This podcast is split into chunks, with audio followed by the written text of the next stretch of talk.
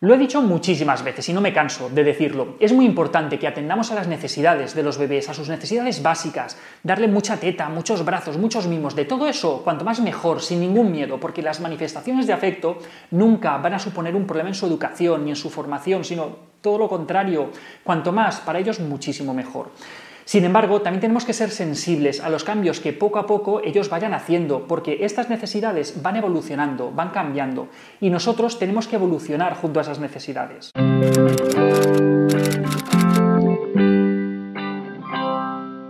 En cada momento de la vida nuestros hijos necesitan cosas diferentes y nosotros como padres tenemos que aprender junto a ellos a no quedarnos enganchados en las necesidades de, esas etapas anteriores que han ido pasando. Tenemos que ser sensibles a las nuevas necesidades que van apareciendo.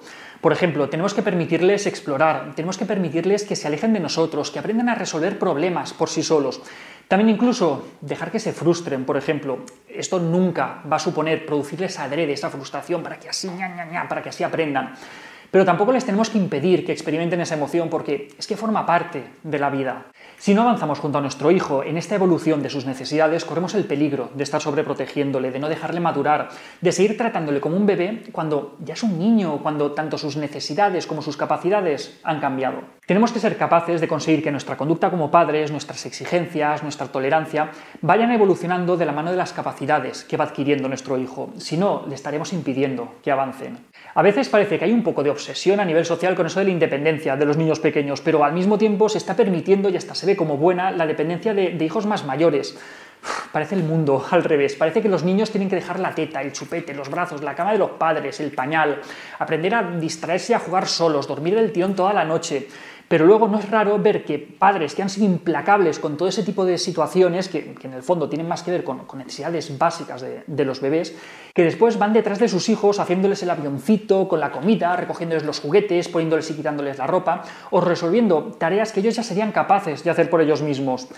Tampoco es extraño que cuando estos niños son más mayores tengan que ir corriendo a casa de papá y mamá ante la primera dificultad que tienen. Son todas estas actitudes en lo que realmente consiste la sobreprotección y pueden verse en personas que han llevado a cabo tipos de crianza muy distintos. Es algo que no tiene nada que ver con la crianza con apego, con las necesidades de los bebés o con el respeto hacia los niños. ¿Y cómo podemos ayudar a avanzar a nuestros hijos, a no sobreprotegerles? Pues por un lado ayudándoles a ampliar su mundo y por otro lado confiando en sus capacidades. Empecemos por lo de ampliar su mundo. En un primer momento el mundo del bebé se limita de manera casi exclusiva a su madre, pero poco a poco su mundo va creciendo y otras personas se incorporan a ese mundo. El padre, los hermanos, abuelos, tíos, cuidadores, amigos. Poco a poco otras personas pasan y de hecho deben pasar a formar parte de la vida de nuestro hijo. Pero para que todo eso ocurra, nosotros tenemos que permitirlo, tenemos que saber soltar un poquito a nuestros hijos. Permitir este distanciamiento, acompañarle, es necesario para él y es algo que le ayuda a crecer. Para el niño pues, puede ser difícil en un primer momento, pero lo será muchísimo más si no le ayudamos durante ese proceso, si le añadimos más dramatismo a situaciones que, es que son naturales, que forman parte de la vida y que en el fondo le ayudan a crecer. Y luego está lo de la confianza en sus capacidades. Conforme los niños se hacen mayores, sus capacidades van aumentando y nuestra confianza hacia ellos debe incrementarse al mismo ritmo. Tenemos que permitirle que asuman cada vez mayores riesgos, permitirles ser más autónomos y, no tapar ese impulso innato hacia la autonomía que ellos tienen con nuestros miedos como padres. La confianza es algo que se sitúa en el polo opuesto a la sobreprotección.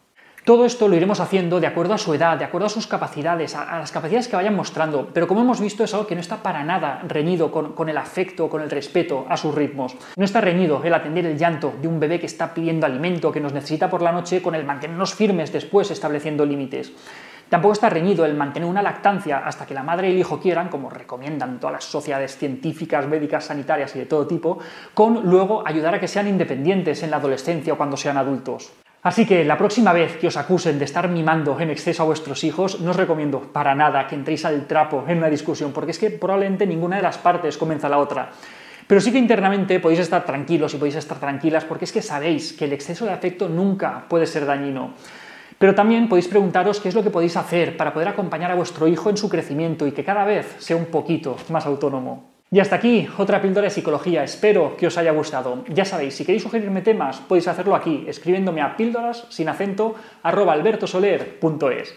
Nos vemos la semana que viene. Un saludo.